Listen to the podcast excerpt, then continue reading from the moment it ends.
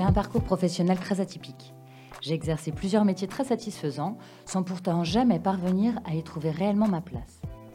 C'est probablement la raison pour laquelle ce podcast me tient particulièrement à cœur. Qui sont ceux qui trouvent leur place? Que font-ils? Quelles sont les tâches quotidiennes de mes invités? Comment les rendre intéressantes quand elles sont complexes ou répétitives? Et puis ça veut dire quoi travailler? Quels sont les métiers d'aujourd'hui? Comment fait-on pour faire ou créer son job dans un contexte qui évolue rapidement? Si comme moi vous voulez découvrir des personnes au job inspirant, épanouies du management, héros du networking, excités du tableur ou guillerets du PowerPoint, alors bienvenue dans The Good Place, le podcast qui parle de ceux qui ont trouvé leur voie. Je le dis souvent, j'aime tous mes invités. Chaque rencontre est singulière, mais c'est vrai que certaines d'entre elles me marquent plus que d'autres.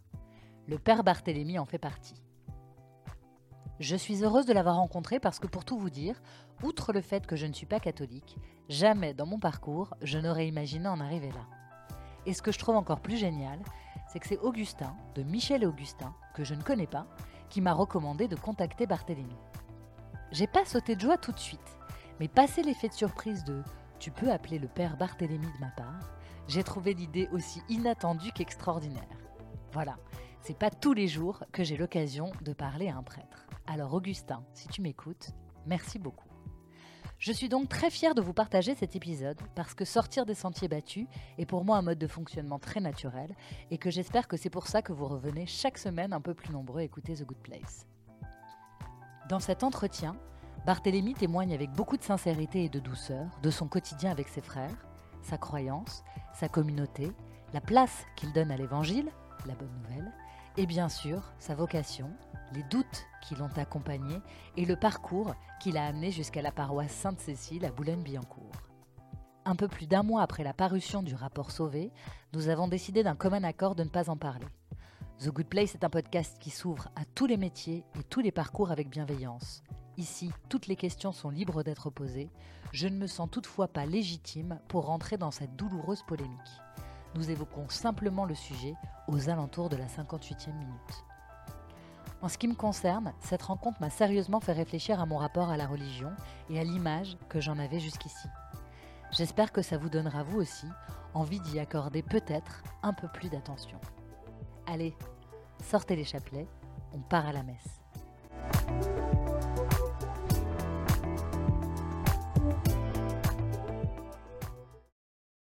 Bonjour Barthélémy. Bonjour Agnès. Est-ce que Barthélémy, c'est ton vrai prénom? Euh, Barthélemy n'est pas mon vrai prénom. Ah C'est vrai? Non. Enfin, c'est mon vrai prénom. Euh, c'est pas mon premier prénom. C'est pas le prénom que t'ont donné tes parents? Le prénom que m'ont donné mes parents, c'est Nicolas. Donc c'est mon prénom euh, de baptême. À quel âge t'as changé de prénom? Alors moi, je suis rentré dans la vie religieuse à 18 ans et j'ai pris l'habit euh, à 19 ans, donc euh, c'était euh, à cet âge-là. Donc on t'a appelé pendant 19 ans, presque 20 ans, on t'a appelé Nicolas. Et ensuite, euh, j'ai changé de personnalité. Non, je n'ai pas changé de personnalité. mais, euh, mais effectivement, il y a cette tradition euh, dans la vie monastique euh, pour marquer l'entrée dans une nouvelle vie, comme un, un deuxième départ, une conversion, la possibilité de pouvoir changer de prénom. Et c'est vrai qu'à ce moment-là, c'était important pour moi. Bon, alors, alors, j'étais pas censée le- le- laisser l'enregistrement continuer parce que c'était juste un test, mais en fait j'ai envie qu'on démarre tout de suite. Alors, Eh bien, on commence. on commence. Bonjour. Bonjour Agnès. Euh, alors, raconte-moi cette histoire de prénom. Pourquoi tu avais envie de changer de prénom? Euh, écoute, à, à cette époque-là, c'était quelque chose d'assez important pour moi parce que j'avais envie de, de montrer que c'était euh, une étape importante de ma vie, comme une, un peu une refondation. Et puis au fil du temps, finalement, je suis quand même assez attaché à garder qu'une part de ma vie soit pas complètement effacée. J'avoue que quand mes parents m'appellent Nicolas, je trouve ça plutôt sympa que mes frères et sœurs m'appellent Nicolas. Donc je suis un peu euh, Nicolas Barthélemy, euh, Barthélemy euh, dans le cadre de ma vie religieuse, par rapport à mes paroissiens, par rapport à tous ceux qui me connaissent dans cet espace-là de ma vie. Et puis il y a- ma vie familiale où Nicolas garde une petite place. Alors, est-ce que tu viens, veux bien, du coup, Barthélemy, s'il te plaît? Je peux t'appeler Barth... Je t'appelle Ouais, comment? Barthélemy, Je t'appelle. Ouais. Barthélemy. Est-ce que je dois t'appeler Père Barthélemy Euh, Barthélemy. Ouais, bon, en même temps, je suis pas sûre de réussir à t'appeler Père. Euh, Est-ce que tu veux bien te présenter Barthélemy, s'il te plaît, me dire ce que tu fais dans la vie? Je m'appelle Barthélemy, euh, Nicolas Barthélemy. Ouais. Euh, J'ai 43 ans Et je suis religieux et prêtre. religieux parce que je vis en communauté avec sept autres, sept autres frères. Mhm. Et puis prêtre parce que je suis curé de paroisse, c'est-à-dire que j'aime la, la, vie d'une communauté chrétienne à Boulogne-Billancourt qui s'appelle la paroisse Sainte-Cécile. Alors, euh, donc tu vis en communauté, vous êtes sept. Qui sont ces autres euh, religieux qui vivent avec toi? Alors, les autres religieux sont des, frères qui sont euh, membres de la même communauté que moi, ça s'appelle la congrégation Saint-Jean. Et alors, pour qu'on ait 7, on aurait pu être 8, on aurait pu être 6, on aurait pu être 9. Hein, D'accord, il n'y a, pas, un chiffre, il a pas un chiffre consacré. C'est pas comme une équipe de foot. Exactement. mais, mais nous avons choisi de vivre en communauté de, partager euh, le quotidien de notre vie euh, à la fois de prière, mais aussi le quotidien de notre vie, euh, les repas, le partage, enfin une vie un peu familiale d'une certaine façon. Indépendamment des différentes activités qu'on peut avoir. on a un de nos frères qui travaille à l'hôpital Ambroise Paré, on a un frère qui travaille dans une école, on a des frères qui travaillent avec moi sur la paroisse, avant on avait un frère qui travaillait à la prison de Nanterre. Donc on a chacun un lieu, ce qu'on appelle un ministère, c'est-à-dire une façon de, vivre notre engagement euh, de témoignages de, de, la foi chrétienne et la, la, bonne nouvelle de Jésus. Et puis on a cet espace de vie familiale où euh, on vit dans un même lieu, euh, on partage les repas, on, a un temps, ce qu'on appelle le chapitre. Alors, le temps de chapitre, c'est une petite réunion de régulation chaque semaine où on dit un peu ce qu'on ressent, ce qu'on vit, et puis on, cale, j'allais dire, les, les détails euh, qui s'occupe des poubelles, enfin bref, les côtés extrêmement concrets et pragmatiques. C'est une colloque Ouais, c'est une colloque de prêtres. Est-ce que c'est sympa une colloque de prêtres? Est-ce qu'on regarde des films sur Netflix? Ah, On peut regarder des films sur vrai? Netflix. Oui, on a un frère qui est extrêmement passionné euh, par le cinéma et le théâtre, ouais. et qui de temps en temps le vendredi soir dit euh, voilà, je projette, je projette un film. Est-ce que, est-ce que ça dit à quelqu'un de venir avec moi? Donc il y a, y, a, y a, vraiment une dimension comme ça. Alors est-ce que c'est facile? Je vais peut-être pas te poser tes questions de savoir si ta vie de famille est facile. Euh, donc pour moi, c'est un lieu euh, merveilleux pour lutter contre la tendance du prêtre à finir comme vieux garçon. Le fait d'avoir cette vie euh, commune, familiale, fait qu'on se frotte un peu les uns aux autres et qu'il y a aussi un travail sur soi qui est possible de se faire, alors que si j'étais tout seul dans ma piole, je pense que je serais beaucoup plus con que je le suis. Tu as des frères et sœurs? Alors on est, ouais, on est cinq enfants. Quand même, famille nombreuse. Ouais, famille nombreuse. Euh, une grande sœur et puis euh, trois petits frères et le dernier euh, a été adopté. Ok, donc des parents qui ont quand même une vision assez large. S'ils ont adopté un enfant, il faut quand même être assez Alors moi, oui, généreux. Mais, ouais, mais, ouais, je pense. mes parents ont donné le témoignage de ce que certains appellent un peu en les caricaturant les cathos de gauche. Voilà, C'est-à-dire un catholicisme assez social, parfois moins euh, rigoureux sur certaines choses. Moi, je me souviens un jour, un vendredi saint, euh, où maman euh, nous avait fait manger du jambon. Alors, théoriquement, le vendredi, c'est du poisson. Hein, surtout le mhm. vendredi saint, c'est même jeune. Quoi. Mais on était en voyage, c'était le vendredi saint, puis elle, puis elle, trouvait important de nous éduquer à pas nous formaliser sur des choses qui étaient, qui étaient périphériques. D'accord le vendredi saint, il faut manger simplement, on s'en fout que ça soit du jambon ou du poisson. Donc j'étais élevé un peu dans cette culture euh, d'un catholicisme euh, un peu contestataire, gentiment contestataire, un peu cool, euh, mais, mais très porté vers l'engagement. et notamment, mes parents ont visité les gens dans les hôpitaux, ils ont été voilà, sensibles à la souffrance d'enfants de, qui n'avaient pas de famille, et ils ont porté ce désir-là. Et c'est sûr que moi, c'est un, beau témoignage. C'est quoi ta, position dans la famille? Je suis numéro 2. T'es le 2, ok. Donc ça pourrait rentrer un peu, tu vois, dans le, dans le stéréotype classique du euh, le fils aîné devient prêtre, le deuxième est militaire. Non, non il y a juste la première case. Il y a un certain nombre d'années, hein, parce qu'aujourd'hui, il y a, y a ça. Je ne crois pas que ça existe encore tellement, ça. Non, non. trop. Alors raconte-moi, comment euh, d'un enfant. Vous alliez à l'église souvent? On a, oui, assez régulièrement. Globalement, on avait un terreau, euh, un terreau assez chrétien. Mais je pense pas que mes parents et euh, enfin, j'en suis même certain, ils n'ont mhm. absolument pas désiré qu'un de leurs fils soit prêtre. Ils ont même été un peu surpris qu'un jour j'arrive en disant, bah voilà, je me pose la question de la vocation. Euh, je pense que papa a fini son picombière euh, sans trop trop parler. il était scotché. Donc, euh, donc j'ai pas été préformaté vers une vocation, même si j'ai eu, je pense, un, témoignage de valeur chrétienne assez fort. mais je m'étais pas projeté à 7 ans, je n'étais pas enfant de cœur, à, 9 ans, au petit séminaire. oui, tu n'as pas suivi le parcours. Non, je pense une enfance tout à fait normale. Et tes frères et sœurs, ils font quoi aujourd'hui dans la vie? Alors mes frères et sœurs, euh, ils sont en couple. C'est drôle comme réponse. Ils font quoi dans la vie? Ah, ils font quoi dans la vie? Voilà. Euh, J'ai une sœur qui est préparatrice en pharmacie. Euh, J'ai euh, un frère qui est ingénieur, un frère qui est menuisier et un frère qui travaille comme magasinier dans une- un supermarché. D'accord. Donc, ils ont des métiers Normaux. de la vie normale, comme tout le monde, quoi. Ok.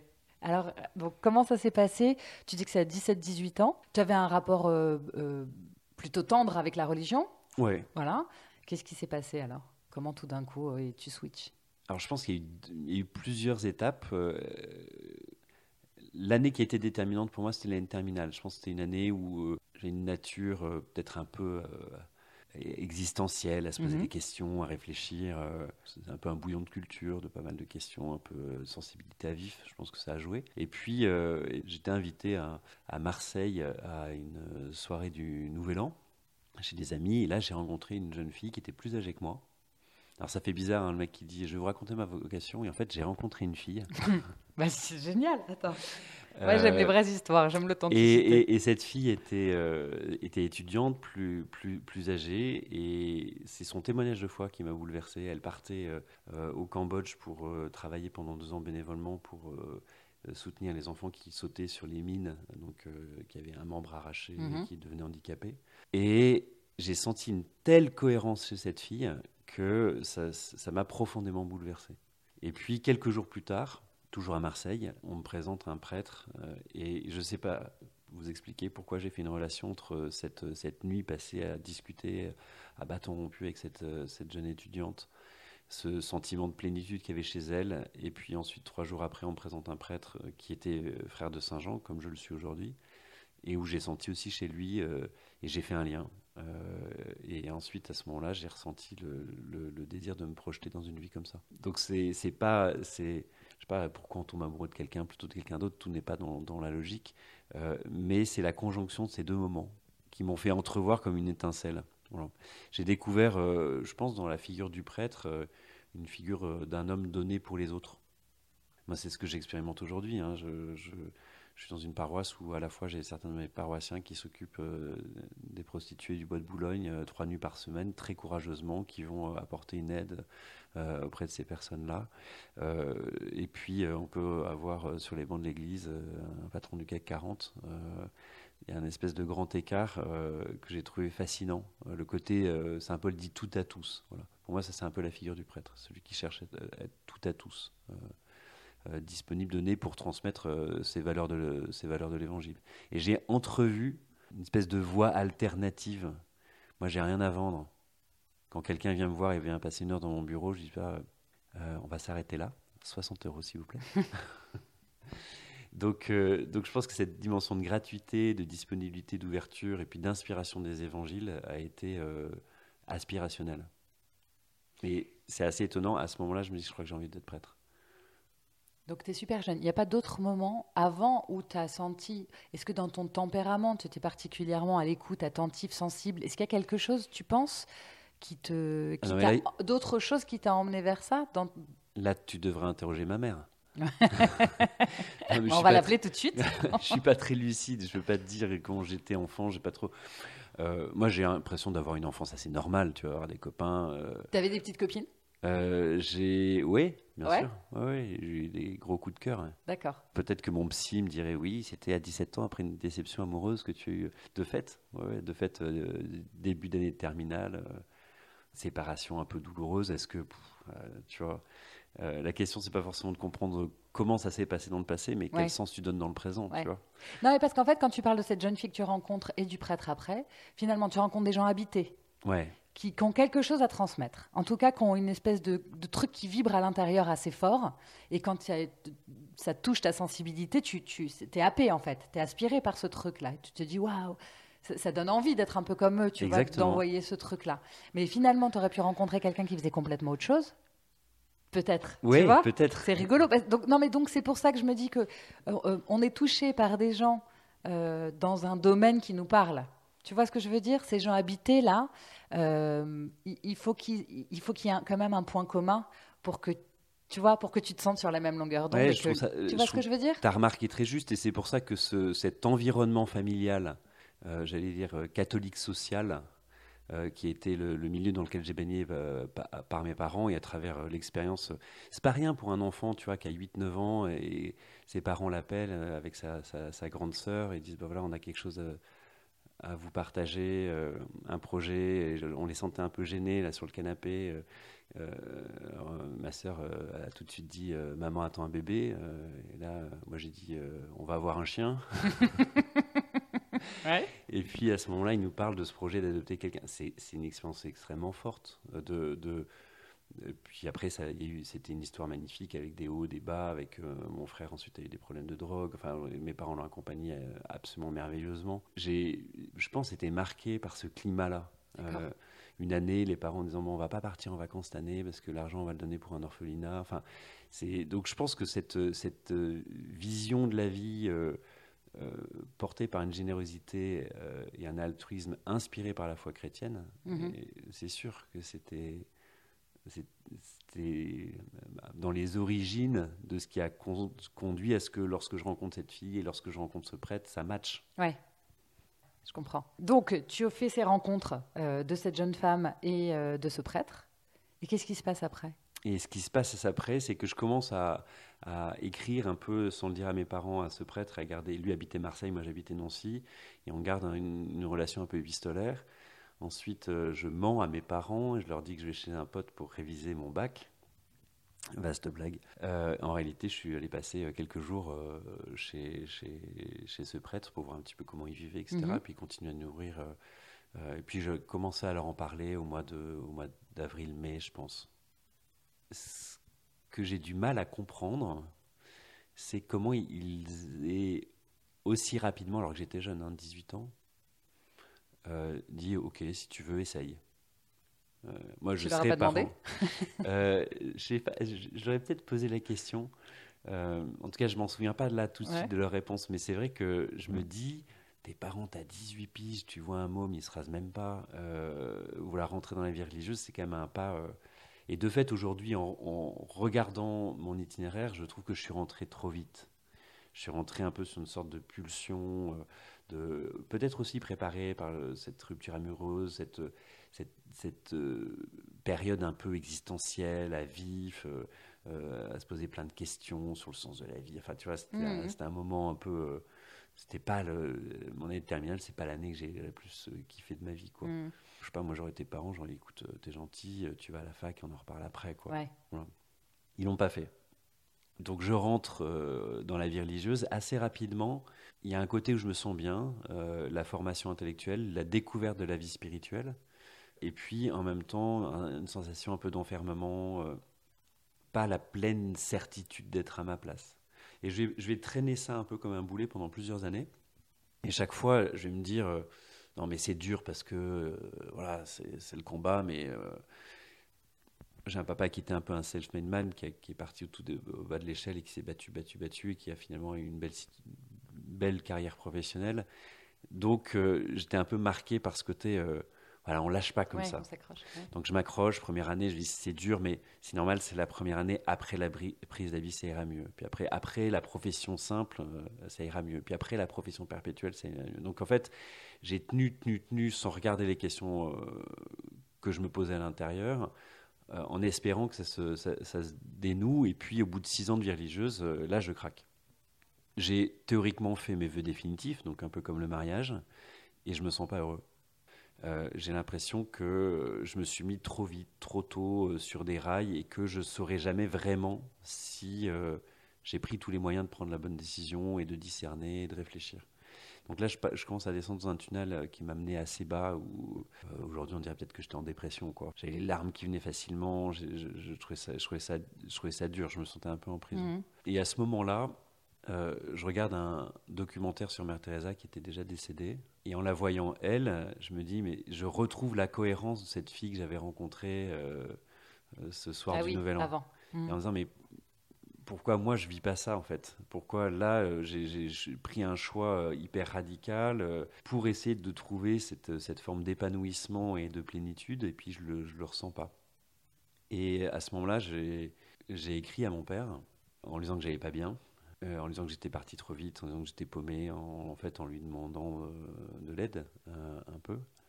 Et c'est vrai qu'il y a une part de moi qui espérait que papa allait me répondre Mais viens, mon garçon, je vais te trouver une place dans ma boîte. Ouais. Voilà, et arrête tes conneries. voilà, on t'avait bien dit, mais tu vois, avec ta mère, on est là. Et papa m'a écrit une très belle lettre que j'ai gardée, où il me dit c'est extrêmement douloureux pour un père de ne pas pouvoir euh, prendre une décision à la place de son fils. Tu as certainement fait une erreur en rentrant trop vite. Euh, fais pas une deuxième erreur en rentrant trop vite. Donc euh, maintenant, Dis donc. T'imagines, hein, dans ma chambre, j'avais déjà fait mes valises quand j'avais écrit à mon père. Donc, euh, si tu veux, j'attendais qu'une seule chose, c'est qu'il m'appelle en disant Écoute, j'arrive, dans 4 heures, je suis là. Hmm. Et, et donc, il m'a exprimé sa souffrance de père et il m'a exprimé la limite là où il voulait pas aller, c'est-à-dire prendre la décision à ma place et, me forcer à faire un choix euh, euh, dans la précipitation. Et à ce moment-là, je prends la décision de demander à la congrégation de faire une pause et de partir en Inde pour me retrouver euh, seul, loin de la vie religieuse, dans une autre culture, pour essayer de savoir qu'est-ce qu'il y a vraiment en moi, loin, loin de toute influence. D'accord. Pour essayer de me dire est-ce que j'ai perdu cette flamme que j'avais ressentie à un moment? Est-ce que j'ai pas su l'entretenir? Est-ce que c'est que je l'avais pas? Euh, Est-ce qu'elle est encore là? Est-ce qu'elle est plus là? Et donc un, jour, je pars euh, en civil avec euh, un sac à dos et je vais partir trois mois en Inde. Et là, Quel suspense, je t'écoute. et, là, en fait, progressivement, lentement, je m'étais mis en civil parce que je voulais avoir la possibilité de pouvoir envisager toutes les solutions possibles. D'accord. Euh, et c'est au contact des malades, des pauvres, de ces religieuses qui s'occupaient euh, des gens les plus fragiles et les plus faibles euh, que j'ai retrouvé en fait la, la foi? Ouais, la foi, mon amour pour l'Évangile, en fait, pour pour ce message en, en total en dissonance quand même avec un certain mode de vie occidental un peu matérialiste, cette, cette, folie de Jésus, cette folie des évangiles, et j'ai eu de nouveau, en fait, je me suis dit non, la flamme, elle est toujours là je me suis guéri un peu de certaines questions. Parce que, tu vois, quand tu rentres à 18 ans, tu ne te poses pas la question du mariage. Tu, vois, mhm. tu peux éventuellement te poser la question de, euh, du fantasme, de la découverte du corps de l'autre, de la sexualité, tout ça. Mais tu ne te poses pas la question de l'état de vie, est-ce que j'ai envie d'avoir des enfants? Oui, c'est un peu tôt. Arriver 6 ans, c'est beaucoup trop tôt. Euh, mais donc moi j'en étais là à 18 ans. À 18 mhm. ans, si tu veux, j'imaginais pas euh, le renoncement que pouvait représenter plus tard le fait. Euh, on sait que la vie de couple c'est compliqué. Hein. Je suis curé de paroisse, donc je peux te dire, on reviendra peut-être sur les confessions, mais bon, ah oui, j'en connais beaucoup. sur, euh, enfin, j'entends beaucoup de choses, donc je, je, sais que c'est pas un état de vie idéal, qu'il n'y a pas d'état de vie idéal, mais mais j'avais pas pu mesurer ce à quoi je renonçais, et notamment euh, voilà la vie de couple et les enfants. Mhm. Et, et, ça me faisait douter. Et donc j'ai eu besoin de de partir. Et, c'est vrai que là-bas, j'ai de nouveau revu euh, ces, tu vois, cette espèce de coup de foudre que j'avais eu euh, quelques, quelques années auparavant. Parce que du coup, tu étais dans l'action, en fait, quand tu étais en Inde, peut-être Parce que j'étais dans l'action, parce que je me suis surtout rendu compte que loin de toute influence, que ce soit la communauté ou ma famille, ou c'était en moi. Point. Instinctif. Ouais, ça fait partie de mon ADN. Voilà, mhm. je pense que la vocation, c'est pas simplement euh, Dieu qui voit dix personnes et qui, bon, sur les dix, il en faut euh, quatre mariés, euh, deux prêtres, un célibataire, un homosexuel, un machin. Et puis qui. Non, la vocation, c'est la façon dont. C'est mon histoire, c'est la façon dont je suis constitué au plus profond de moi. C'est pas un coup de téléphone de Dieu qui dit Bonjour Barthélemy, est-ce que tu veux entrer dans la vie religieuse? Mais pendant cinq ans, cinq ans avant? Ouais. Donc tu as suivi une formation Ouais, philosophie, théologie. Ok. Donc là, qu'est-ce qui se passe là en fait? Tu fais quoi au quotidien? Tu vis où? Alors, Tu manges quoi? Tu regardes quoi? Alors, On est un peu comme dans un monastère avec euh, une partie euh, formation intellectuelle, une partie euh, travail manuel. Tu vois, mais, mais c'est vrai que tu vis comme un moine, c'est-à-dire qu'on a très, pas de téléphone portable, pas d'ordinateur. pas de musique? pas, pas, de musique. Même si, même si je me souviens parce que le côté un peu rebelle de mes parents, je ne l'ai jamais complètement lâché. Mhm. Et donc, du coup, j'arrive sans musique. Euh, euh, on a juste un, petit sac avec euh, quelques affaires, deux, trois livres qu'on a le droit d'avoir en cellule. et puis, et puis c'est tout. Puis ça manquait trop la musique, trop, trop, trop. Et donc, du coup, j'avais réussi à me faire à, me faire prêter, enfin donner un, vieux Walkman, tu vois. Ouais, bah oui, j'en avais. pour écouter la radio, à l'époque où tu retournais encore les cassettes. Les cassettes euh, Il n'était pas auto-reverse. Si, mais je voulais éviter de griller mes piles. Ah oui, ok. oui, c'est une époque que les moins de 20 ans ne peuvent pas connaître. Et, euh, mais c'est vrai que c'est une période où tu essaies d'être... Euh, tu es mis un peu hors du monde j'ai du mal à comprendre. En fait, je, je, je, vois un truc où tu vois, tu, dis que tu vivais en cellule. Déjà, le mot me, je trouve terrible en fait. C'est-à-dire que c'est comme si tu es un prisonnier. Tu n'as pas le droit d'écouter de la musique, tu n'as pas le droit d'avoir un téléphone. En fait, les échanges avec l'extérieur, c'est-à-dire que tout ce dont on a besoin aujourd'hui, tout ce qui adoucit le quotidien, tu n'y as pas accès. Je n'y vois pas l'intérêt en fait. Je comprends qu'on a besoin de s'isoler dans certains moments pour apprendre, pour vivre un truc un petit peu plus en dehors du monde. Mais là, j'ai l'impression que c'est complètement marginal, en fait. Alors, dans, je pense que dans l'esprit euh, avec lequel euh, nous avons été formés, il y a cette, euh, cette idée que il faut un temps pour éprouver un peu la vocation. Et, et, pour ça, créer un espace où où rien d'autre ne compte que, au fond que Dieu. Euh, et, la recherche de Dieu est une façon d'éprouver la vocation. Même si après, tu vas être introduit, euh, tu es en face de moi, tu as mon iPhone qui est J'ai vu que tu avais un iPhone en plus, c'est pas un téléphone. Euh. Non, non, mais tu vois, j'ai mes propres incohérences. et, donc, plus, tard, une fois que le temps de formation et de, un peu de mise à l'épreuve est passé, on, on, peut retrouver à la fois une certaine forme de vie sociale, euh, un engagement dans la société, un rapport aussi euh, aux choses matérielles, mhm. aux outils de communication. Donc il y, y, a cette volonté, pendant un temps de ta vie, de vivre de façon assez, assez radicale pour Dieu et pour Dieu seul, et qui, je pense, est quand même formateur. Oui, si jamais, si tu veux, j'avais fait euh, ma formation de prêtre euh, en étant, en allant au Cinoche le soir, euh, en fumant un bédo une fois de temps en temps. Je suis pas sûr que, tu vois, ça m'aurait, ça m'aurait construit de la même manière. Donc, on a ces, ces quelques années, surtout très fort au moment du noviciat, puis après progressivement, on commence à réintroduire un peu des, j'allais dire, un peu plus d'ouverture. Mais on a les quatre premières années qui sont vraiment des années qui sont marquées par une vie monastique. Mais il faut bien imaginer aussi que tu as des moines mhm qui vont vivre ça toute leur vie. Les ermites, ils vont vivre ça toute leur vie. Mais la terminologie monastique, je, je, suis d'accord avec toi, elle a un côté un peu carcéral. Cellule, tu vois, tu, forcément, tu penses à la prison. Oui, bah oui. Mais c'est une prison volontaire, c'est aussi, je pars quand je veux. Oui, oui, bah c'est pour ça que tu es parti. C'est d'ailleurs pour ça que je suis parti. Et moi, j'ai eu ce besoin de partir. Et je pense effectivement que dans mon malaise, il y avait une très grande disproportion entre le cœur de ma vocation, euh, de, de, cet appel que je ressentais, et la forme de vie dans laquelle on m'a fait rentrer au point de départ, qui était nos antipodes. Moi, ce que j'aime comme curé de paroisse, on en parlera peut-être tout à l'heure, mhm.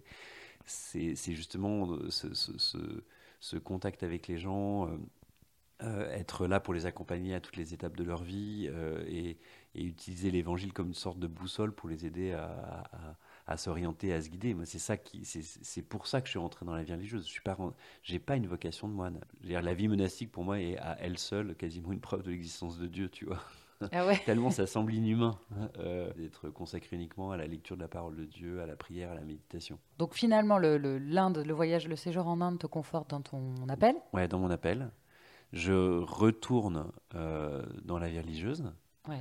Je, vais devenir prêtre. Euh, d'abord dans le monde rural, et puis ensuite, je vais faire des études de théologie pendant deux ans un master de théologie euh, au Collège des Bernardins à Paris. Euh, et puis là, je vais être repéré par, euh, par mon prédécesseur comme curé de paroisse et qui va me dire tiens, viens à Boulogne à Sainte-Cécile, moi je dois partir, je te filerai bien les clés de la maison. Et donc depuis maintenant dix ans, je suis curé de paroisse. C'est comme ça que ça se passe? T'es coopté sur une église ou sur une paroisse C'est habituellement pas comme ça que ça se passe. Mais de fait, moi, ça a été mon, ça a été mon chemin. Parce que sinon, tu es nommé dans une paroisse ou dans une autre Dans une paroisse de la congrégation. Voilà. D'accord. Euh, alors, est-ce qu'on peut faire un petit, un petit dictionnaire? Euh, Alors, une congrégation, c'est quoi? Une congrégation, c'est la communauté qui j'appartiens. Ma communauté, c'est une sorte d'entreprise euh, worldwide, tu vois. Donc, on a des succursales un peu partout dans le monde. ouais. donc, on a 70 en France, en Afrique, etc. Et moi, je ne peux être affecté que dans cette entreprise. Ça s'appelle les Frères de Saint-Jean. Voilà. Euh, ensuite, euh, quand j'arrive à Boulogne-Billancourt, à la paroisse Sainte-Cécile, euh, le département est régi par un responsable qui s'appelle l'évêque. et le département s'appelle le diocèse. C'est un préfet. Ouais, exactement. Et donc, du coup, quand j'arrive, mon chef, c'est le, le, préfet, donc c'est l'évêque. D'accord. Donc, en fait, si tu veux, j'ai un peu comme une double hiérarchie. La hiérarchie de mon entreprise et la hiérarchie, euh, si tu veux, de, du lieu géographique dans lequel je travaille. Ok. Pourquoi les frères de Saint-Jean et pourquoi pas les frères de Saint-Pierre? Je sais pas, il y en a, enfin, j'imagine Bah, qu'il y a, y y plein de boîtes, il y a plein a- d'entreprises. Oui, mais pourquoi tu rentres chez Danone et pas chez Nestlé? Moi, j'en sais rien. pourquoi tu as tu choisi vois. celle-là? Le Euh, salaire est plus intéressant, qu'est-ce qui est plus attractif? Non, je pense que- Tu aimes Boulogne? Euh, ce, qui, ce qui a joué dans, dans ma vocation, euh, la vie fraternelle est un élément qui a joué. Euh, la communauté Saint-Jean est une communauté qui a porté une certaine importance euh, à euh, la formation intellectuelle. Et pour moi, c'était quelque chose de, de motivant. Mhm. Et puis qui était tourné vers l'évangélisation, c'est-à-dire vers l'annonce de l'évangile aux populations qui ne, qui ne connaissent pas le Christ. Et aujourd'hui, en France, si tu veux, je ne sais pas si tu connais les statistiques, dans les années euh, 68, euh, 65, je crois, euh, 95% des Français sont baptisés Mhm. et Et là, attention, roulement de tambour. 25% euh, vont à la messe régulièrement. D'accord, Donc 95%, 25. 25%. Ouais. Aujourd'hui, 30% des Français sont baptisés Dégringolade. Ouais, et deux- moins de 2% vont à la messe. ok. régulièrement. Donc, si tu veux, tu as un changement de civilisation qui est. euh, enfin, de civilisation. Je voudrais pas que ça soit interprété. euh, Non, on n'interprète pas de théorie. théorie du grand remplacement ou pas, mais c'est objectif. Euh, ce qui est objectif, c'est qu'il y a eu une transformation du- de la culture française, Mhm. avec euh, beaucoup plus de. Déjà, une masse énorme de, de gens euh, qui ne se situent plus dans, un, dans une tradition religieuse, Mhm. qui du coup n'ont pas été baptisés, du coup baptisent pas forcément leurs enfants. Et, et- et l'évangélisation, c'est quoi? C'est au fond avoir la conviction que le message du Christ qui a 2000 ans, il peut avoir encore une pertinence pour aujourd'hui. Voilà. Alors parfois, l'Église catholique a un problème avec le packaging, hein, c'est-à-dire qu'on Mhm. n'est pas toujours très très doué, si tu veux, pour. euh, Mais moi, je suis convaincu que, que, que l'Évangile euh, est- est- peut continuer à être source d'inspiration. Alors, donc il y a deux choses. Effectivement, je pense que l'Église catholique n'est pas bonne bonne en marketing. Ouais. Ouais. Donc il y a la croyance et la transmission de la parole de Jésus, c'est ça? Pour moi, l'évangile, c'est le, le message de Jésus, D'accord. la bonne, ce qu'on appelle la bonne nouvelle. En grec, euh, evangelion, c'est-à-dire bonne nouvelle. Et puis, la croyance, c'est euh, l'adhésion libre à, euh, ou la confiance Ouais. euh, libre que l'on fait euh, dans ce message. Tu vois, être croyant, c'est quoi? Être croyant, c'est euh, c'est accorder une, une confiance euh, vis-à-vis de ce message que Jésus, euh, Jésus nous transmet. C'est une, une confiance au message? C'est pas une croyance en l'existence? Alors, du coup, c'est aussi une croyance en l'existence de Dieu, c'est une Oui. croyance en la véracité de son enseignement, etc. D'accord. Parce qu'en en fait, que, que le, le- tu Mais pour moi, la croyance, c'est une confiance, tu vois. euh, Ouais. euh, par exemple, tu, je sais pas, tu me racontes euh, que tu es allé en Australie l'été dernier. Mhm. C'est pas vrai.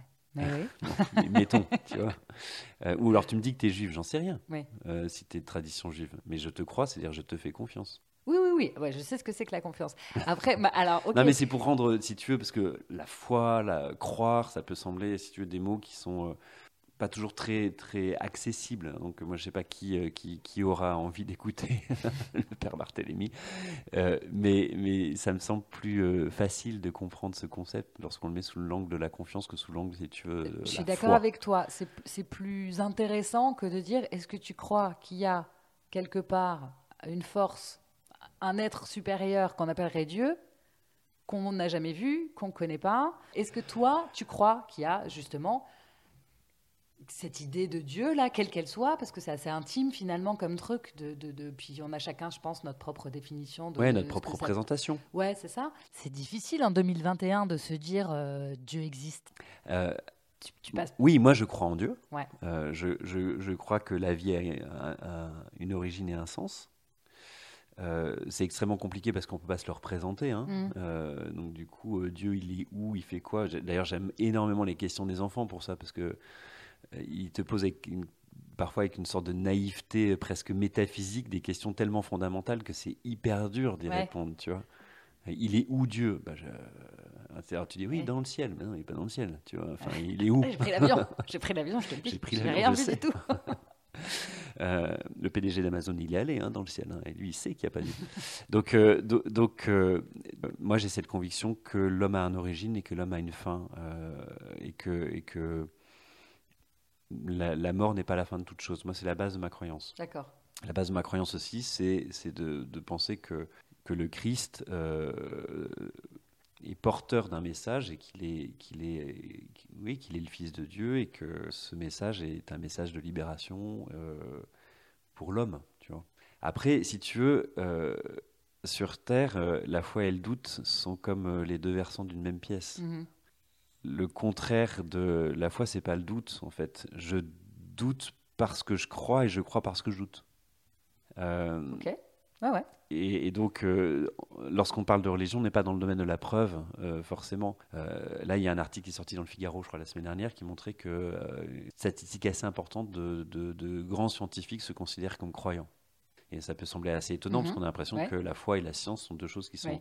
Euh, c'était, on rentrait pas dans des questions de distinction de religion derrière, Mhm. mais c'était comme si au fond la, complexe, la, la- la contemplation du com- de la complexité du monde, euh, du corps humain, la complexité de, de l'univers et de son fonctionnement, fait que quand tu es scientifique, tu as plus de chances de croire qu'en population générale. C'est intéressant quand même. Ouais, c'est intéressant. C'est Donc euh, du coup, du coup, on peut se dire aussi que ça, ça peut être un élément de crédibilité. Ce sera jamais une preuve parce que ça va pas répondre à tes questions. Il est où Dieu? Mais pour autant, ça peut te dire, c'est pas complètement débile euh, si tu crois en Dieu, de se dire que effectivement, euh, pourquoi il y a quelque chose et pas rien? Tu vois, c'est une question. C'est sûr que notre présence ici, elle est quand même un peu. elle est explicable scientifiquement très clairement, très précisément. Mais c'est vrai que c'est assez magique quand même. Pour, pour moi, euh, le, le- Dieu sera jamais une sorte de solution à une équation mathématique, Mhm. euh, mais c'est une façon de voir la vie D'accord. Ou de la traverser peut-être. et de la traverser. Ouais. Voilà. Bon, et, alors, ton- et- même d'ailleurs, je finirai juste là-dessus, c'est que dans des, parce que moi je suis assez cartésien quand même, Mhm. et donc il y a des moments où ça m'est arrivé, et ça peut même encore m'arriver de douter. Il y a quelques années, j'ai perdu un ami très cher, et c'était une vraie Ouais. crise de foi. Euh, c'était une véritable épreuve. Moi, comme prêtre qui a accompagné la mort, c'est la première fois que je vivais le manque, que quelqu'un me manquait, et que je me disais, mais Ouais. euh, euh, il sera plus là. Un proche à toi. un proche. ça t'a touché un petit plus Ah ouais, intimement ça que m'a touché de façon très Ouais. très forte. Je me suis dit, putain, j'ai- j'ai- j'ai j'ai- j'ai 37 ans, euh, je suis prêtre, j'accompagne la mort toutes les semaines, mais je ne savais pas ce qu'était le deuil. Mm. Et dans des moments comme ça où je peux euh, toucher euh, l'expérience du doute, je me suis plusieurs fois dit, même si Jésus n'était pas le Fils de Dieu, même si Dieu n'existait pas, je pense que je regretterais pas la vie que j'ai choisie euh, parce que je trouve que son message est beau et que ça, à la limite, ça suffit à soi-même. On pourrait presque finir là-dessus, mais en fait, on va pas finir là-dessus. Parce que je voudrais que tu m'expliques ton job de curé de paroisse. C'est quoi? Qu'est-ce que tu fais? De tes journées, à part regarder Quand je vois la liste de tes questions, je vois qu'on est à la deuxième. Mais non, je pense qu'on va passer la nuit ensemble, enfin, sans, sans, sans Ouais. du tout de présupposer. Euh, Donc, à part à vivre avec tes six, comment on dit, tes confrères, mais, tes frères ouais, mes Tes frères. frères. À part vivre avec tes frères, qu'est-ce que c'est le contenu de, de, de- de tes missions? Alors, si on regardait de façon un tout petit peu euh, extérieure, on pourrait dire euh, un curé de paroisse, c'est un peu comme un petit chef d'entreprise. Ouais. Il y a une petite société avec euh, quelques salariés, des bénévoles, et puis il doit faire tourner, euh, tourner tout ça. Moi, je dirais que euh, la mission d'un curé de paroisse, c'est un peu d'être l'animateur d'une communauté. Euh, on pourrait dire un, un influenceur ou un youtubeur. Ouais. Donc les youtubeurs, ils ont des, ils ont des communautés, ils animent leur communauté euh, via les réseaux sociaux. Moi, j'anime une communauté qui euh, qui est pas virtu- virtuelle, même si pendant le, le- le confinement, on a appris aussi à, T'as maintenir le lien. Tu as fait la messe en Zoom? Oui, oui. Oui, j'ai même une chaîne YouTube. C'est vrai? Ouais.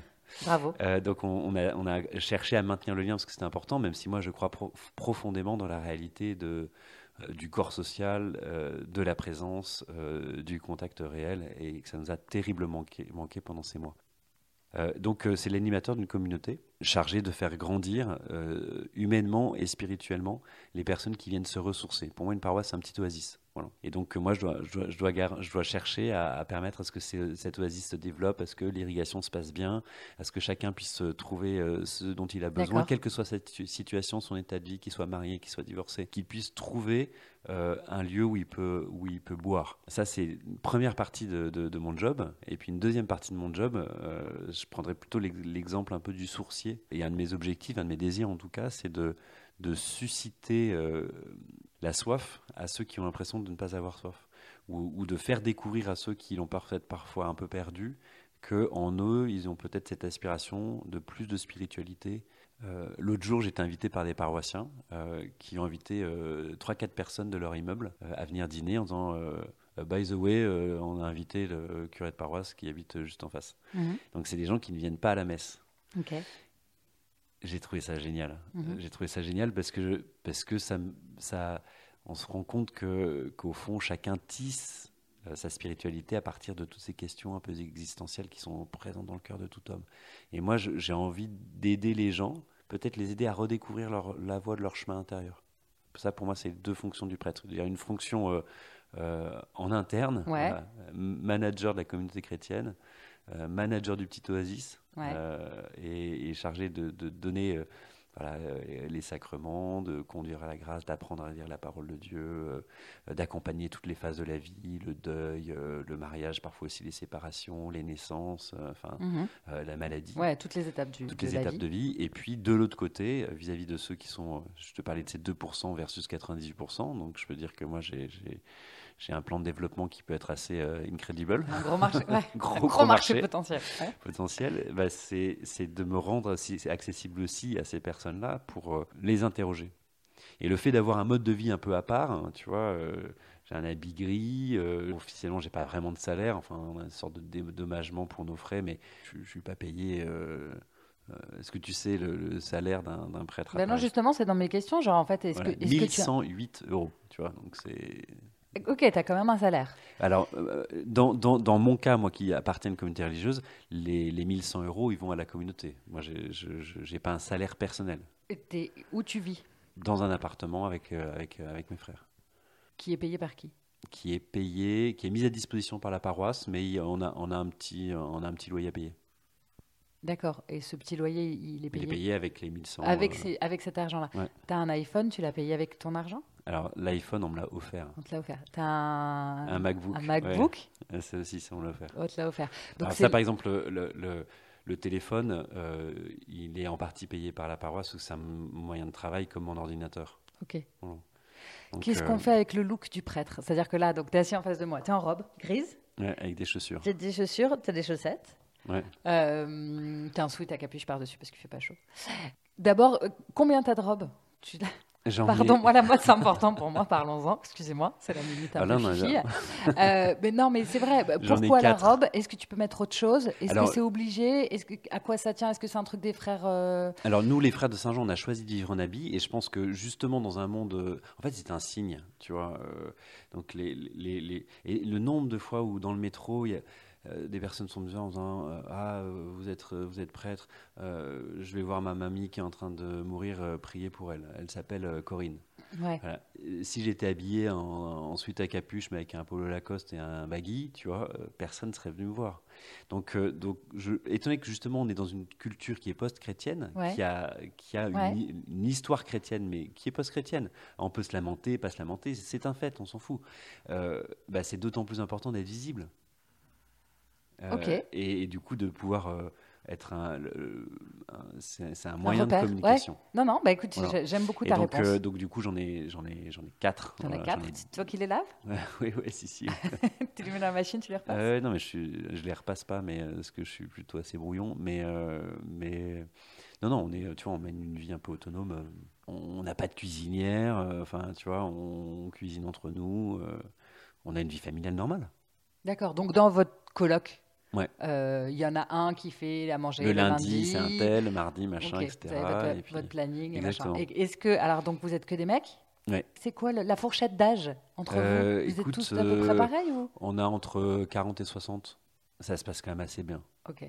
La vie communautaire, elle, elle, nous oblige à arrondir un peu les angles, à faire un travail sur soi, et ça, c'est une valeur positive. La première chose que Jésus fait lorsqu'il appelle, lorsqu'il commence sa mission, il en appelle 12, il les fait vivre en communauté parce qu'il y a quelque chose de formateur dans ce. il choisit 12 personnes de milieux très différents. Euh, euh, si tu veux, tu as à la fois un zélote qui est, entre guillemets, à l'époque, un mec d'extrême droite, euh, avec un, un, publicain qui est en fait un collabo. Enfin, tu te dis, mais comment Mais le mauvais casting, quoi. Mmh. Tu vois, comment ça peut marcher? Et, et au-delà de ces différences, Jésus va leur faire vivre une expérience où qui va leur permettre de trouver un point commun. Et, je pense que si euh, la vie religieuse perdure aujourd'hui, c'est pour continuer à faire vivre ce modèle qui est présent dans les évangiles. L'importance de la communauté.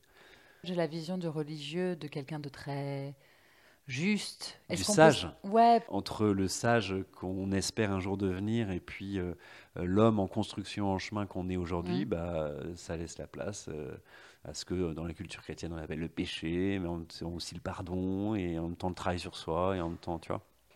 Alors le péché justement, qu'est-ce qui se passe dans le confessionnal? C'est quoi? Moi, j'ai jamais fait, donc, puisque je suis pas catholique. Je suis rentrée dans plein l'église, j'ai vu les confessionnels. Qu'est-ce qui Alors déjà, il faut savoir qu'aujourd'hui, le, dire que le la confession est un peu un produit euh, qui est assez peu vendu. Ah, ok. Euh, il y a de moins en moins de personnes qui se confessent. Je pense que c'est, je pense que c'est dommage. Mais euh, Bah ouais, moi je dirais que le truc le plus intéressant dans la religion catholique, ce serait de pouvoir se confesser, justement d'aller lâcher son truc qui est un peu douloureux pour se libérer d'un poids. Oui, alors peut-être aussi que. Ou c'est un fantasme que j'ai peut-être parce que j'ai regardé des films et que c'est pas du tout comme ça dans la réalité. Euh, je pense que la culpabilité est effectivement quelque chose qui travaille, qui peut conduire au sacrement de la réconciliation. Euh, je pense aussi que euh, peut-être que l'image de l'Église catholique est, trop portée vers une forme de, transmission d'une culpabilité judéo-chrétienne et qu'aujourd'hui les gens ont besoin de se dégager de ça et du coup sont un peu éloignés du sacrement de la réconciliation parce que parce que peut-être un sentiment de trop fort moralisme, etc. Enfin bref, il peut y avoir plusieurs éléments, mais moi, ce qui me semble important dans, le sacrement de la réconciliation, c'est un espace euh, d'écoute neutre euh, où on va chercher à, enlever ses masques. On, a, on, a, tous plein de masques. Mhm. J'imagine qu'il y a la Agnès ici avec le père Barthélemy dans le cadre de son travail, il y a Agnès avec ses enfants, il y a mhm. Agnès dans sa vie professionnelle, il y a Agnès avec ses potes. Euh, et on est tous en fait plusieurs personnes différentes, c'est tellement difficile d'être intégré. Et, l'espace de la confession, c'est un espace où en fait on va essayer de se retrouver face à soi tel qu'on est vraiment. Euh, alors avec euh, la part de péché, effectivement, là on sent qu'on est responsable, qu'on se reproche d'avoir mal agi ou mal pensé ou mal fait, mais aussi avec la, dimension de, nos qualités, de nos richesses, de nos fécondités. Et, en fait, le sacrement de la réconciliation est un espace que l'on crée euh, qui est protégé pour permettre euh, cet accès euh, à soi-même et la demande de pardon et cette parole incroyable de, Jésus face à, la femme adultère qui lui dit Je ne te condamne pas. Alors qu'il y avait tous ces hommes qui étaient en train de la montrer du doigt en disant la surprise en flagrant délit d'adultère. T'imagines, Anna a été chopée au pieu. et elle se retrouve au milieu de la foule avec des gens près de la, à la caillasser. Et Jésus dit cette parole incroyable que celui qui n'a jamais péché lui jette la première pierre. Hmm.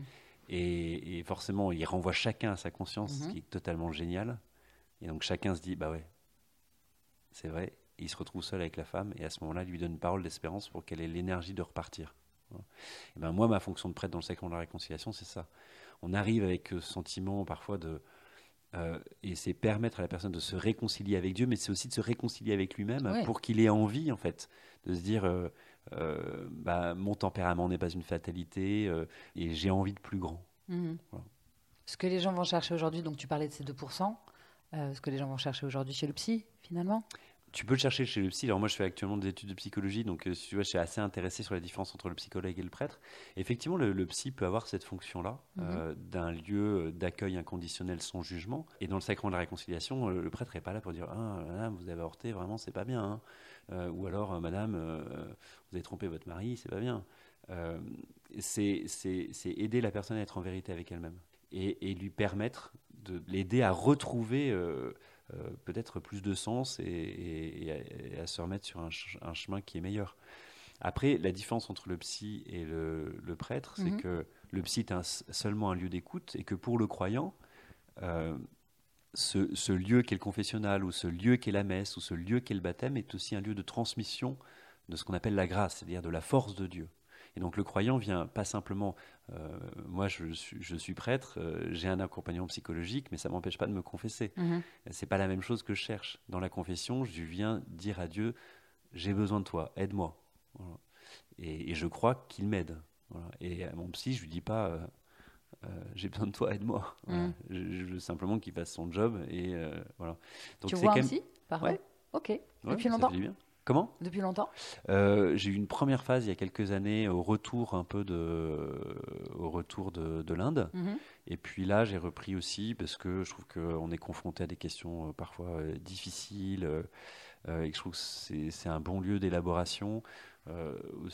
Aussi de compréhension de ce que les gens peuvent projeter sur toi. Parfois, l'attente des, gens est énorme. Hein. Ils s'adressent à toi comme si tu étais Jésus et qu'ils veulent un sauveur. Mais moi, je suis pas un sauveur. En fait, moi, je suis juste Barthélemy. Je fais ce que je peux.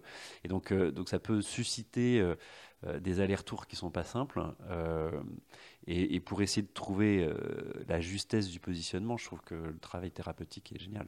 Et c'est toi, c'est ta volonté personnelle, c'est pas quelque chose qu'on vous demande ouais, de moi j'ai découvert, euh, je pourrais dire que j'ai un peu comme un, trépied euh, qui m'aide à penser, qui est la théologie, notamment la Bible, euh, la littérature, plus que la philosophie d'ailleurs. Je trouve que la littérature met en scène, enfin les, oui, la vie des, des c'est dingue. Et puis la psychologie. Et en fait, plus récemment, j'ai découvert que la psychologie était comme une corde à mon arc qui manquait pour comprendre la nature humaine.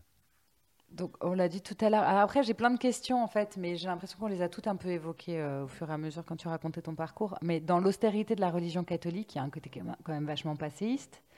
Euh, il y a un refus presque de s'adapter au monde. Tu vois, par exemple, si on parle euh, du débat sur la contraception, comment tu fais, toi, à notre époque, pour continuer à transmettre le message de l'Église qui est anti-contraception? Par exemple, si on prend que celui-là comme sujet. Alors moi, mon premier objectif, déjà, c'est il y a plusieurs choses. Premièrement, c'est de ne pas être dans, la déni de ce, dans le déni de ce que les gens vivent. Ouais. parfaitement conscience que euh, dans les gens qui viennent à la messe euh, tous les dimanches, euh, ils ne sont pas des gens qui vivent en dehors du monde dans lequel ils sont et qu'il y a un certain nombre de, de, couples qui ont choisi cette façon de réguler les naissances. Donc euh, c'est important, tu vois, de ne pas être dans un discours complètement décorrélé avec la réalité, en, parlant uniquement euh, des méthodes naturelles, comme si, euh, comme si j'oubliais que en face de moi j'ai des gens qui, qui, n'ont pas fait ce choix-là. Donc ça c'est un premier point. Le deuxième point qui me semble important, c'est que hélas, je trouve que on a trop porté l'attention sur ces questions de morale, à savoir préservatif, pas préservatif, coucher avant le mariage ou pas. Euh, comme si ça devenait le cœur de la religion. Et donc je trouve qu'en fait on a, on a donné un coup de projecteur euh, quasi exclusif sur cette question euh, de la sexualité qui en plus aujourd'hui avec toutes ces questions d'abus sexuels dans l'Église, c'est devenu inaudible. Qu'est-ce que tu veux qu'un prêtre aille dire à quelqu'un Et moi, il y a quelqu'un, enfin plusieurs fois, on m'a fait la remarque, on m'a dit, Père vous êtes gentil, là, vous nous racontez l'histoire de, de, régulation naturelle des naissances et ça. Euh, je pense que les prêtres, ils ont à peu près rien à dire en termes de sexualité vu ce qui se passe, euh, mm. c'est ce qui sort mm. aujourd'hui dans la presse. Pour moi, ce qui me semble important, c'est de revenir quand même aux fondamentaux. Quel est le fondamental de l'évangile? C'est euh, le Christ même et il me sauve. Et c'est ça, qui, ça qui est fondamental. les, questions de, les questions de morale, moi, je me sens pas légitime pour dire à un couple qui me dit bah voilà on a trois enfants euh, pour nous aujourd'hui euh, ce serait compliqué. Et je leur dis bah non euh, je, pense enfin en tout cas certains de mes confrères ne diraient pas les mêmes choses. Donc mais en tout cas moi aujourd'hui je, je, considère que c'est que l'intimité relève essentiellement de ce que le couple veut vivre. Alors justement c'est quoi ton autonomie là-dessus en fait? C'est-à-dire que c'est quoi ta liberté ton pouvoir? Qu'est-ce que tu as tu vois par exemple sur ce type de, de, de, sujet là euh, un couple qui vient te voir, oui, justement, parce qu'ils ont déjà trois enfants, que pour des millions de raisons, c'est compliqué d'avoir beaucoup d'enfants. Ah, tu fais quoi? Tu, fais, euh, tu, changes de sujet? Tu, vas leur parler de leur foi différemment? Est-ce que tu peux faire évoluer les choses? Est-ce que tu l'assumerais? Ou est-ce que c'est complètement contraire à tout ce qu'on t'apprend? Alors pour moi, il y a deux choses. C'est vrai que je reconnais euh, que sur toutes ces questions parfois extrêmement techniques de l'accompagnement dans le quotidien et le concret des gens, on peut se sentir tiraillé entre l'expression un peu euh, intemporelle euh, et euh, presque législative de ce que dit l'Église et la complexité du réel. Et je pense que beaucoup de curés de paroisse comme moi se sentent un peu tiraillés entre ça. Ben, il y a ce qu'on devrait dire et puis il y a la réalité de ce qu'on arrive à, à, transmettre et à dire. Et dans ce domaine-là, moi, ce qui me semble extrêmement important, c'est accepter la gradualité du chemin de chacun j'ai pas d'objectif par rapport à la vie des gens. Moi, ce que je veux, c'est les accompagner à partir de là où ils sont et de ce qu'ils pensent être bon, travailler avec leur conscience aussi. Euh, et, donc, euh, ça m'arrive de dire des choses qui euh, pourraient paraître pour certains de mes confrères comme étant transgressifs. Et qu'à ce moment-là, je, je, ressens douloureusement ce, ce, tiraillement. Et je pourrais vous donner dizaines, des dizaines de, de, de, de, situations. Après, moi, je veux pas prendre la décision à la gens. Moi, je veux pas être l'instance morale, en fait. Ouais. L'instance morale, c'est ce que la personne ressent. Je vais te prendre un exemple que, qui m'a beaucoup marqué. Euh, c'est euh, Cardinal Newman, donc un, anglican converti au catholicisme, et qui à la fin de sa vie prenait un verre en disant si je devais porter un toast au pape ou à ma conscience, je porterais un toast à ma conscience. Non pas pour opposer le pape et la conscience, mais pour dire en fait la dernière instance, ça reste la conscience. Donc quelqu'un qui me dit moi en conscience, j'arriverai pas à porter un enfant, etc. Je pense que je vais faire ça. Je, je ne me vois pas dire tu es dans le péché, tu es dans le mal. Donc mon souci, c'est de sortir de cette rôle, de ce rôle de juge que parfois les gens viennent chercher chez le prêtre. En fait, ils voudraient que je prenne la décision à leur place. Non, c'est pas mon rôle.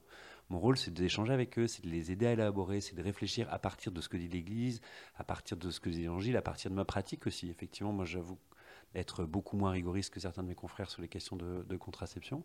C'est ça ton pouvoir alors, d'accompagner? Oui, et c'est pour ça aussi que je suis peut-être très content de ne pas être avec parce que, parce que je peux être dans la relation individuelle, c'est mon job en fait. Mhm. Moi, on ne me demande pas d'incarner. Euh, enfin, moi, je me sens pas capable d'incarner à moi seul euh, l'Église catholique.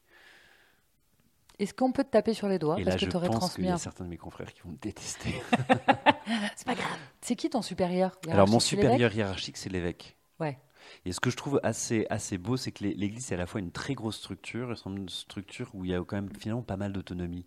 Parce que lorsque je vois tous mes confrères, tu, vois, tu as tous les gradients, euh, et chacun en fait va faire aussi en fonction de ce qu'il est. Euh, ça m'est arrivé de baptiser euh, des enfants d'un couple homosexuel. Je sais que sur certaines paroisses, ils ont été refusés. Moi, je ne voyais pas pourquoi je priverais le baptême, du baptême de cet enfant. et donc, donc j'ai baptisé cet enfant je pense que ça correspondait pas forcément à ce qu'aurait fait mon évêque, mhm. mais il m'a pas appelé en me disant t'as mal fait. Est-ce que tu peux te faire virer? Je pense qu'il faudrait faire des. Tu vois, on a déjà du mal à virer les prêtres pédophiles. Je pense qu'il faudrait vraiment que j'aille loin pour me faire virer.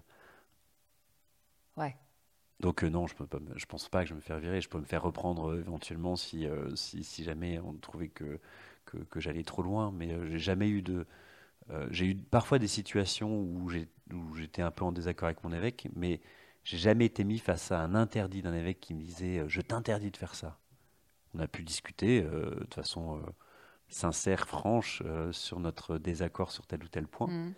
mais je me suis pas encore retrouvé dans une situation où, où j'étais dans un conflit direct d'intérêt. On a dit qu'on n'abordait pas le sujet de l'étude sauvée.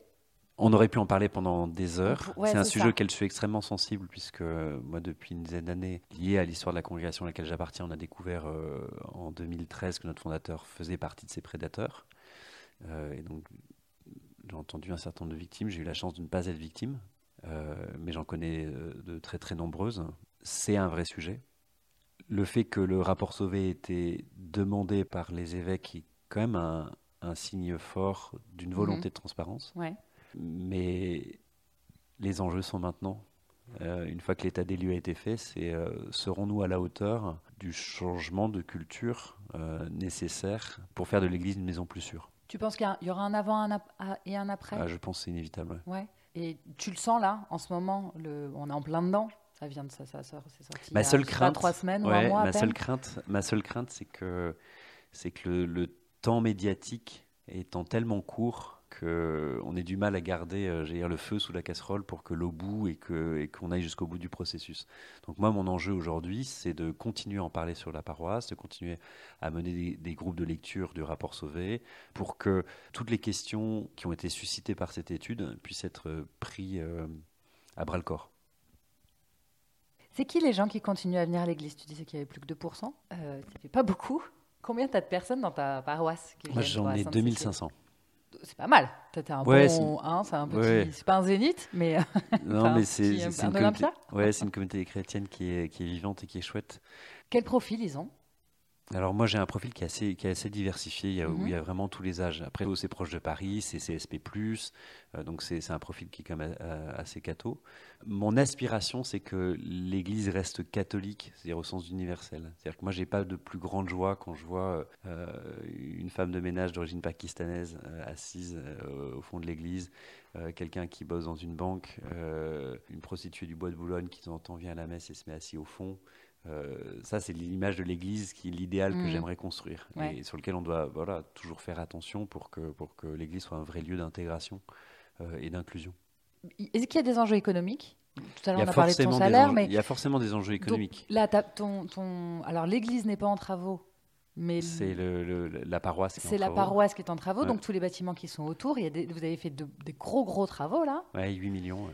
C'est énorme, 8 millions. Ouais. D'où vient cet argent? Et une partie d'emprunt, Ouais. euh, une partie de mécénat. Il y, a des, il y aura des chambres d'étudiants, donc les chambres d'étudiants vont participer au remboursement de l'emprunt. Donc en fait, il y a toute une, toute une économie hein, derrière. Qui gère ce projet-là? Euh, bah, moi et mon équipe. Est-ce que tu as des, des compétences? Parce que ça, ça Bah, tu les cherches. Mais Ok. C'est ça qui est sympa. J'ai 2500 paroissiens, donc euh, je dis, bah voilà, j'ai besoin de quelqu'un qui m'aide à un business plan. Puis euh, il y a quelqu'un qui dit, bah, monsieur, je t'aide là-dessus. C'est aussi ça la communauté. Faire circuler dans le réseau euh, des, gens qui sont attachés à ce lieu, euh, bah, les énergies pour, pour continuer à, développer.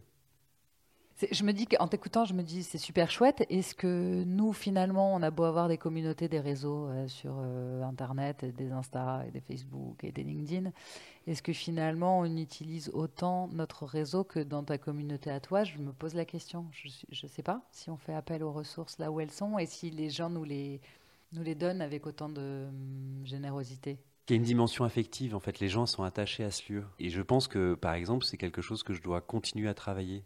Ça m'est arrivé une fois d'avoir quelqu'un qui, euh, qui m'a laissé son CV sur le coin de ma table, et puis euh, je reçois en préparation de mariage euh, une avocate, et je dis, bah tiens, j'ai rencontré quelqu'un qui cherche un- un- un job, je lui donne le CV. euh, ça, ce qui a facilité, c'est qu'elle avait un, un- un- un niveau de confiance, elle, elle aime ce lieu, et donc du coup, euh, de- donc, du coup ça, ça- ça facilite la relation. Je pense que dans, dans ces grosses villes qui sont parfois hyper impersonnelles, Mhm. euh, on a besoin de ces communautés intermédiaires, de ces corps sociaux euh, intermédiaires que peuvent être les communautés religieuses. Et je pense que ça, c'est une grande force qu'on a aujourd'hui dans un monde qui se christianise, c'est euh, la possibilité de mettre du lien. Particulièrement dans les zones urbaines, je pense. Ah ouais, c'est sûr. Parce qu'en fait, sûr. finalement, euh, on, on se rend compte que dans les campagnes, les gens sont beaucoup plus, vivent beaucoup plus en communauté. Il y a beaucoup d'entraide, alors qu'ici, dans les grandes villes, à Paris, on ne connaît pas nos voisins. Ouais. Il y a beaucoup de solitude et on est parfois. euh, si aussi on, avait un- un- une communauté beaucoup plus active, on saurait à qui Mm. demander de garder nos enfants dans l'urgence ou des jours où on a Mm. un contretemps, etc.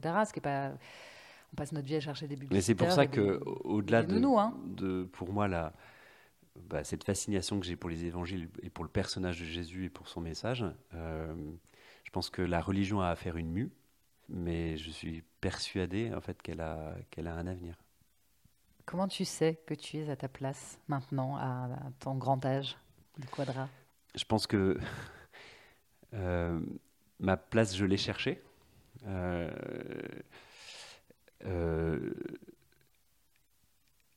j'ai j'ai du mal en fait avec le côté statique de ta question, tu vois, comme si en fait il y avait une place pour chacun et il y a une place pour ton stylo, il est là, une place pour.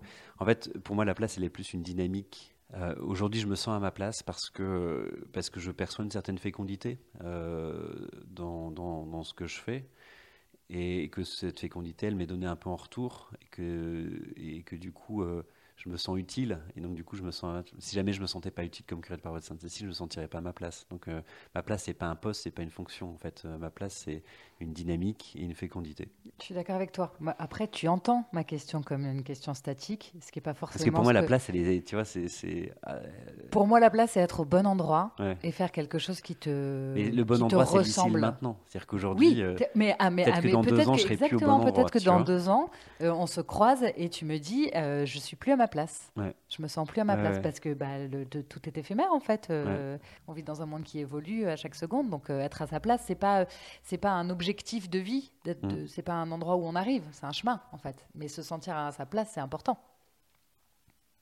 Les- Alors j'ai plein de petites questions euh, rigolotes, ça s'appelle les questions de la fin. Alors, tu- tu- on va voir si tu peux répondre ou pas. Il faut que tu choisisses entre les deux- mes deux propositions. Le nom de la rose ou Sister Act? Sister Act T'as vu les deux? Ouais. Bon. Mais j'ai beaucoup aimé le nom de la rose aussi, mais Sister Act. Tu m'aurais dit le nom de la rose quand même, c'était dur. hein. Communion ou mariage? Euh, communion. Pourquoi? Parce que pour moi, c'est un mot qui inclut même le mariage. Ah oui? Ouais. Parce que toi, tu pensais sacrément de la, de la communion, c'est ça? Oui. oui. Moi, j'adore ce mot communion. Parce que ça t'inspire quoi? Parce que ça m'inspire de la relation, parce que ça m'inspire. euh, parce qu'il y a le, le- le- des cœurs unis. Enfin, je, je trouve que c'est un beau mot. Ok. Baptême ou enterrement? Bah, paradoxalement, enterrement. Ah, tu vois, c'était pas si facile que ça comme Ouais. question. Paradoxalement, enterrement, parce que je trouve que euh, le baptême, il y a un côté folklorique, les gens sont là, y a- les gamins jouent avec leur majorette. euh, il- moi, je parle à des gens qui regardent leurs enfants qui braillent. Enfin, je, je trouve que c'est. euh, c'est pas un moment. euh, en fait, je trouve que dans les enterrements, tu as une sorte de vérité existentielle tellement profonde qu'il y a quelque chose de la transmission qui est tellement plus facile. Bah, à cause de- du, du drame de ce que vivent les gens. euh, je trouve que c'est un, un moment euh, très fort en tant que prêtre. Sandales ou basket? Basket. T'as le droit de mettre ce que tu veux comme chaussures avec Ouais. la robe? Ouais. Ouais, mais plutôt basket. Ok. Barthélémy, est-ce que tu as dans ton entourage une personne au moins aussi habitée que toi par son job et que je pourrais inviter pour un prochain entretien? Il en faut qu'un.